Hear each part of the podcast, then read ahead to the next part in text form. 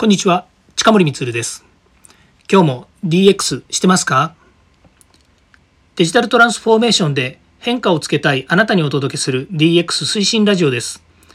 毎日配信していますので、よかったらフォローをお願いいたします。今日はクラブハウスで IoT についておしゃべりというですね、イベントを実施しました。今日月曜日からですね、今日3月29日月曜日ですが、今日から5日間金曜日までですね、毎日夕方のえー、3時半もしくは4時からですね、このイベントについてクラブハウス内でやっています。ぜひですね、ご視聴いただければと思います。で今週はその企画の中でですね、えー、クラブハウスの、えー、中で、クラブハウスの中で、クラブハウスの CEO ですよね、創始者の方が、えっ、と、ポールさんっていうんですけども、えタウンホールミーティングっていうですね、アメリカの方で、えー、そのクラブハウスのですね、アップデートですとか、それから今、えー、何をですね、これから重視して機能を追加していくのかということについてのですね、えーいわゆるそのミーティングがあるんですね。で、それに、え一般の方が参加して、え視聴できるような形みたいなんです。これクラブハウス内でやってるらしいんですけども、まあ、それをですね、テーマにして、えどんな、え未来があるのか、えクラブハウスの未来があるのかっていうことを、えお話ししたりもしています。で、それと合わせてですね、私の方で IoT についてですね、えー、今未来、こういったお話をですね、えー、しているっていうのが今週続いている企画なんですね。で、今日お話ししたいのはですね、そのクラブハウスについてですね、あれやこれやですね、今まで、えー、言ってきた内容ですね、ちょっと私なりにですね、え私軸でこう、ええーと、皆さんにお伝えしたいことがあるので、まあ、それを今日お話ししたいんですね。それは何かっていうとですね、えっ、と、1月の、まあ、いわゆる中旬以降にですね、え、始まったクラブハウス、ま、約ですね、2ヶ月半ぐらいになるんですけれども、今結構クラブハウス離れしてるっていうふうに言われてるんですよね。まあ、逆に言うと、クラブハウスを活用するえクラブハウスを、えー、にですね、えー、こうこれを手段としてですね目的を持ってる人たちが結局残ってるっていうことなんですよね。で、まあ、これは最初からまあ言われてたことですしそれからもともとね iPhone しか使えないっていうふうなところがあったので Android ユーザーはどうなるのよっていうふうなことがあったんですが、まあ、朗報としてはですね Android も使えるように今機能変更を加えているということで、まあ、近々ですねここ何ヶ月かの間に Android のベータ版が出てくるのかなというふうにも思っていますしそれから、えー、そうですねあのイベントに参加していただくとですね、えー、一緒にやっている、え大塚さんというですねデジタルに詳しい専門家がですねクラブハウスのアップデートについてもお話ししているので、まあ、ぜひそっちで聞いていただければと思います、え話戻しますと、えクラブハウスですね最初に言われた時はですね本当に音声しかこうやり取りができないと。その代わりえっと、不特定多数の人が、まあ、バイネームで入れているので、誰が参加しているのかっていうのはわかるんですけれども、え、不特定多数の人が、え、たくさん入ってきてですね、そして、えー、まあ、いわゆる、何て言うんですかね、え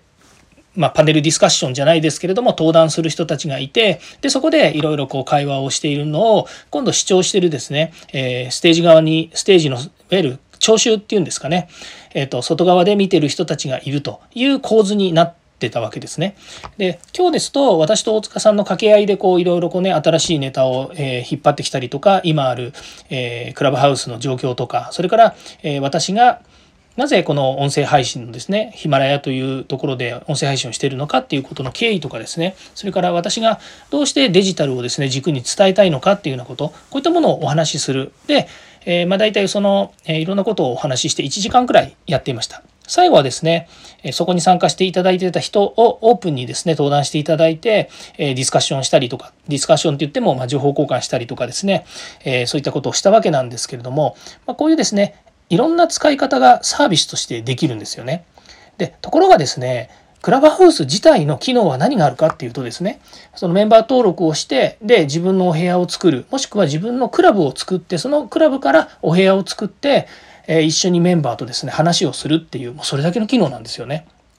まあ、もちろん細かい機能で言うと手を挙げますとか、えー、スピーカーをオフにしますとかっていう最低限のですねコミュニケーションをしたりそれから、えー、それの機能を制限するものつまり音が出ないようにするとかっていうのも非常に重要ですよね。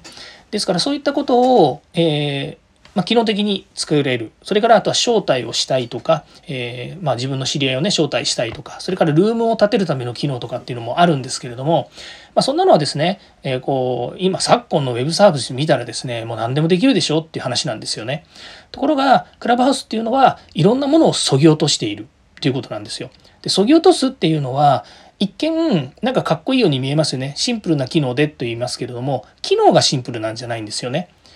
そのこのクラブハウスっていうもののサービスっていうものが何なのかっていうですね、まあ、そういったもう本当の本質みたいなものがそこにあるんですよね。まあ、それがいろんなものを削ぎ落としている。例えば、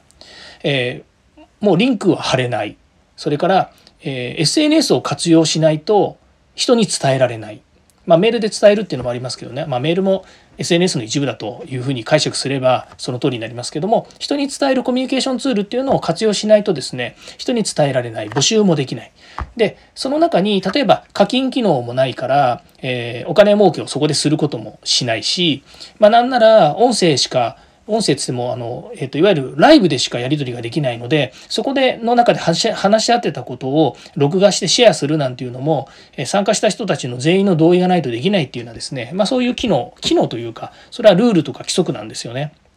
っていうように本当に話すことしかしない、えー、まあ人に言うとね言わせると井戸端会議みたいなことを言われるかもしれないんですけどもそういうサービスになってるわけですね。で、ここでね、私が言いたいことのもう一つは、これ、海外だとこういうシンプル、シンプルって言ってるのは、こういったえーと、いろんな、えーとですね、いらないものをそぎ落としたシンプルなサービスっていうふうに言うことを僕は言いたいんですけどもこれに対してですね日本人はですねどうしても過剰な機能を求める日本人気質っていうのがあるんですね。ですからクラブハウスが出てきた時にもういの一番こうねあの言われたのが音声音声のやり取りしかできないじゃないかとかね。それから、えー、リンクが貼れないじゃないかとかお互いにチャットでやり取りできないじゃないかとかね。画像送れないじゃないかとか。あと録音できねえじゃねえかとかですね、まあ、いろんなことを皆さん言ってたんですよね。でその前提となるのはやはり Zoom とかですねこういう、まあ、もちろんその Zoom だけじゃないですね Teams とか Meet とかいろんな、まあ、既存にあったミーティングツールをなんとかビジネスで使いたいっていう人たちが結局、えー、コミュニケーションっていうのは高品質であり高機能であるっていうものに慣れちゃったんですよね。ここがポイントだと思うんですよ。でこの先高品質高機能の、えー、機能合戦をやっていくとまあ言ってみたら Zoom と Teams とそれから、えー、Meets が、えー、その機能合戦をやり合ってたところなんですよね。でそこにクラブハウスっていう全くもってシンプルで何にもできないと思われてる何にもできないわけじゃないんだけど、え何にもできなさそうな感じで、え現れたこのクラブハウスにみんなが飛びついたわけですよね。何なんだこれはということなんですよ。でまあこれねあの音声というものが一種のですね市民権を得るにはすごくいい効果だと思いますし、まあ、もちろんねあのそのもう少しあの背景時代背景っていうんですかね背景で言えばあの新型コロナウイルスさあのコロナウイルス感染症があったおかげで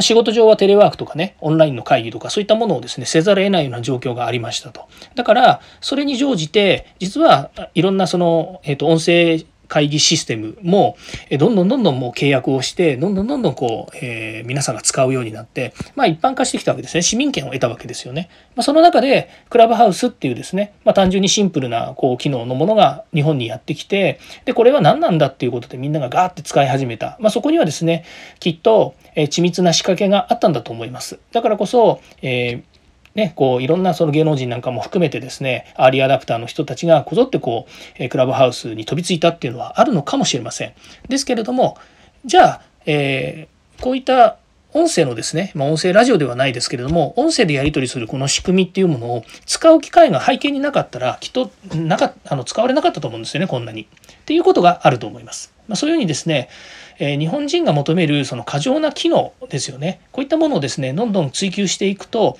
どんどんその機能を追加していく時にですねサービスやリリースそれから質が落ちていくっていうところがあってあとはライバルとのま小競り合いでですね、まあ、疲弊していくっていうのもあると思うんですね、まあ、そんな中クラブハウスっていうのは、えー、いろんなものをそぎ落とされたサービスとしてですね認知がされていて、まあ、これからもですねきっと普及をしていくんだろうなというふうに思います。はい、えー、今日も聞いていただきましてありがとうございました。次回も DX に役立つ話題を提供していきますよかったらいいねやフォロー、コメントお願いします。近森光でした。また、明日もですね、クラブハウス、えっ、ー、と、午後の4時からですけれども、やりますので、また会いましょう。ではまた。